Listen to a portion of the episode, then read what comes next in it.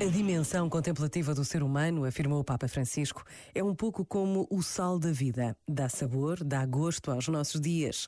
Pode contemplar-se vendo o sol que nasce pela manhã ou as árvores que se revestem de verde na primavera.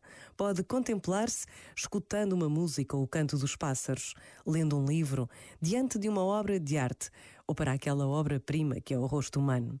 Carlo Maria Martini, enviado como bispo a Milão, intitulou a sua primeira carta pastoral A Dimensão Contemplativa da Vida. Com efeito, quem vive numa grande cidade onde tudo, podemos dizer, é artificial, onde tudo é funcional, arrisca perder a capacidade de contemplar.